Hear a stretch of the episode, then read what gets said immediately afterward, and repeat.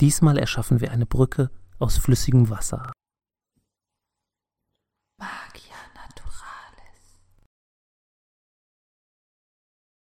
Hallo und herzlich willkommen. Die kleine Kerze schwebt wieder für eine neue Geschichte über Magie in unserer Welt der Wissenschaft.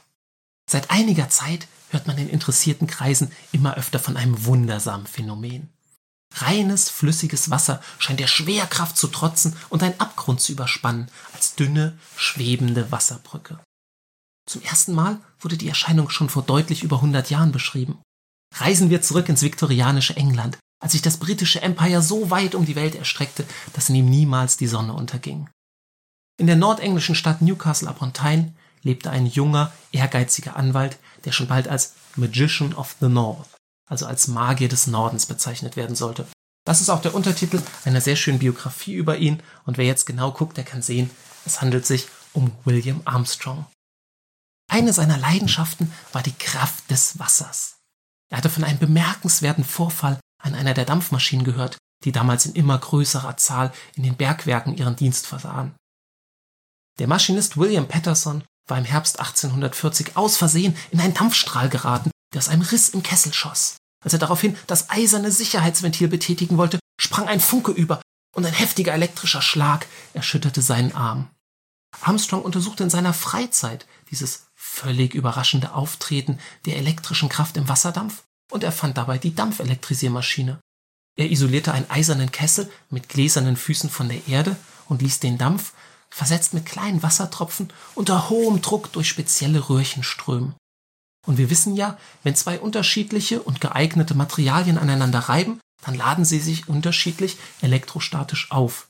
Genau das passierte auch bei diesem Kessel. Der Kessel wurde negativ geladen, Elektronen sammelten sich auf ihm an und die positiven Wassertropfen wurden durch die enorme Kraft des Kessels weit weg geschleudert, so dass diese Maschine sehr, sehr leistungsfähig war. Sie war so leistungsfähig, dass sie Armstrong erlaubte, ein besonders wundersames Phänomen an ihr zu beobachten ein Phänomen, das ihm sein Leben lang keine Ruhe ließ. Doch hatte er zunächst zu wenig Zeit, ihr nachzugehen. Er sollte nämlich durch seine Erfindung zu einem der größten Industriellen seiner Zeit und zu einem der reichsten Männer Europas werden. Er hatte zunächst den hydraulischen Kran erfunden, mit dem Schiffe viel schneller be- und entladen werden konnten. Das war praktisch, das war sofort ein riesiger Erfolg. Dann hörte er von Problemen der britischen Armee mit ihren Kanonen, tüftelte da auch ein bisschen rum und stellte nach einer Weile ein völlig verbessertes Modell vor. Einige Jahre später versorgte seine Fabrik die Welt mit Waffen und das Empire mit den modernsten und leistungsfähigsten Kriegsschiffen. So ein Empire musste verteidigt werden. Waffenproduzent war damals äh, ein deutlich angesehenerer Beruf als heutzutage. Und äh, Armstrong wurde zu einem sehr, sehr geachteten Mitglied der Gesellschaft des britischen Königreichs. Und bis heute ist sein Name dort das Synonym für einen Waffenproduzenten, wie bei uns vielleicht Krupp. Für alle Fans der Fantasy-Literatur in Terry Pratchett's Scheibenweltroman findet man dazu eine nette Anspielung. Dort kommen die guten Waffen nicht von Armstrong, sondern von den Zwergen Strong in the Arm.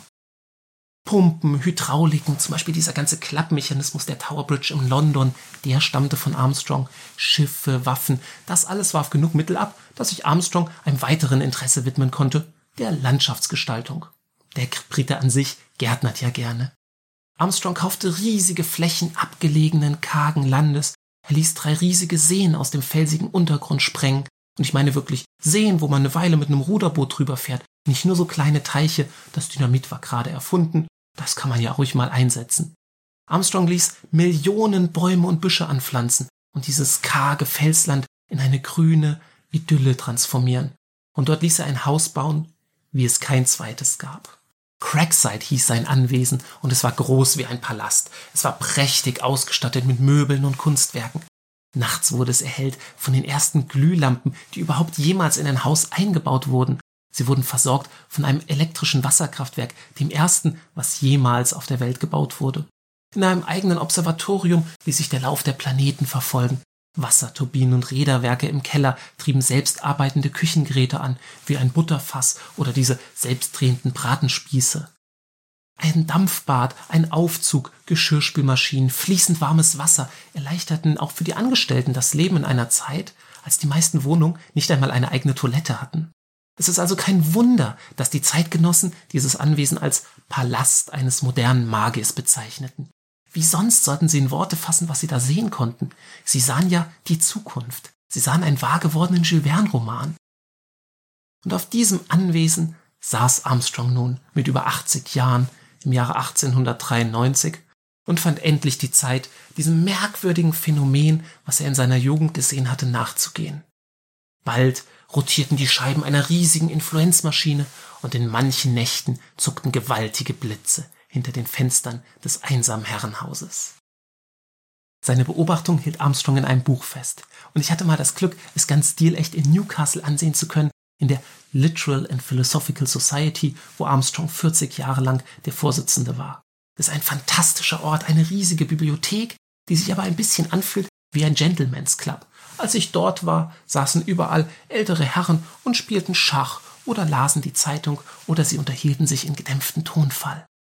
Ich kam da rein als Fremder und sofort galt mir irgendwie alle Aufmerksamkeit Leute kamen auf mich zu, fragten, was ich denn suche, wie sie mir helfen können, ob ich vielleicht einen Tee trinken möchte. Und als sie herausgefunden hatten, dass ich mich für Armstrong interessiere, oh, da ging ein Wispern durch den ganzen Raum.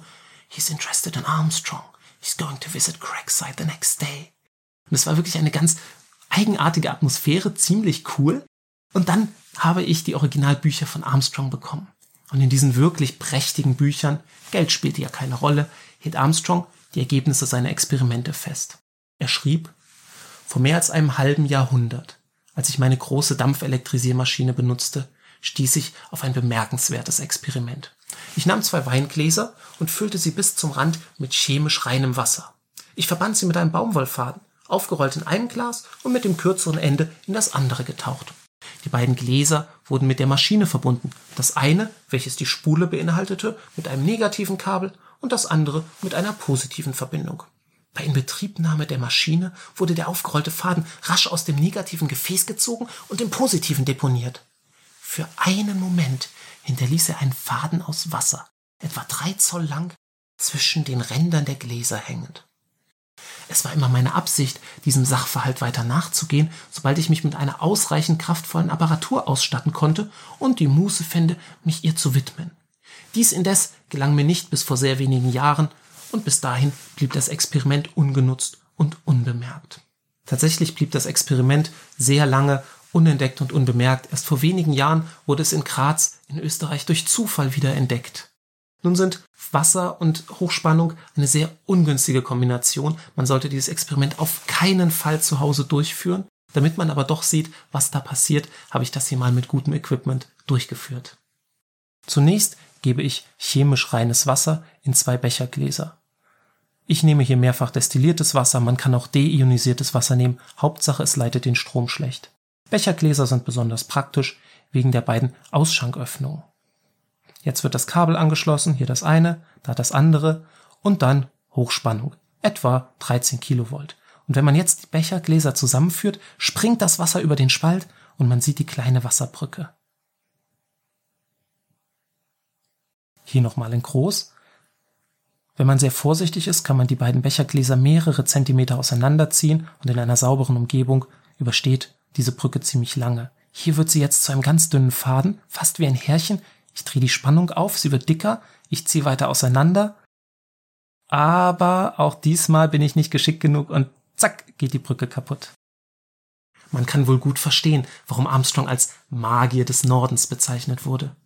Mit seinen Ideen hatte er die Welt verändert, nicht nur was die Industrie angeht. Er transformierte Landschaften nach seinen Willen, er ließ Fantasiewelten wahr werden und begeisterte mit ihnen die Menschen. Crackside war nicht sein einziges Projekt.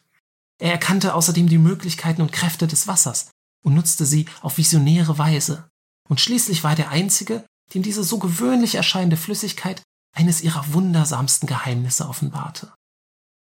Dabei ist die fast übernatürlich erscheinende Wasserbrücke nur eins von vielen seltsamen Phänomenen des Wassers.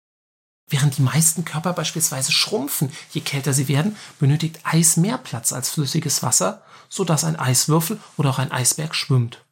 Ein Gefäß lässt sich außerdem ein bisschen über den Rand hinaus mit Wasser füllen, da es eine Art Häutchen bildet. Durch elektrische Kräfte ziehen sich die Wasserteilchen ständig gegenseitig an und richten sich in immer neuen Gruppen aneinander aus. Eine Wassermenge ist immer bestrebt, möglichst kompakt und rund zu sein. Das erlaubt auch, eine absurd große Zahl an Wassertropfen auf eine kleine Münze aufzubringen.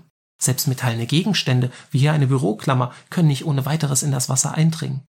Wenn sie vorsichtig genug draufgelegt werden, schwimmen sie auf der Oberfläche. Und man muss sie schon ein bisschen anticken, dass sie untergehen. Zudem ist die Temperatur, bei der Wasser zu kochen beginnt, ungewöhnlich hoch im Vergleich zu chemisch ähnlichen Flüssigkeiten. Ohne die elektrischen Kräfte zwischen den Wasserteilchen würde es schon bei etwa minus 70 Grad verdampfen. Unsere Welt sieht dramatisch anders aus. Leben wie wir es kennen wir überhaupt nicht möglich. Und in der Tat sind all diese Eigenarten von Wasser entscheidend für unser Leben. Und damit kann man ganz sicher sagen, dass ganz gewöhnliches Wasser die wohl ungewöhnlichste und die wohl magischste Substanz auf unserem Planeten ist. Weitere Informationen, Quellen und noch mehr Geschichten gibt es unter magianaturalis.com. Zum Lesen, zum Abonnieren, als Podcast und zum Live-Erleben. Ich freue mich über jedes Abo, jeden Kommentar und jede Frage. Bis zum nächsten Mal.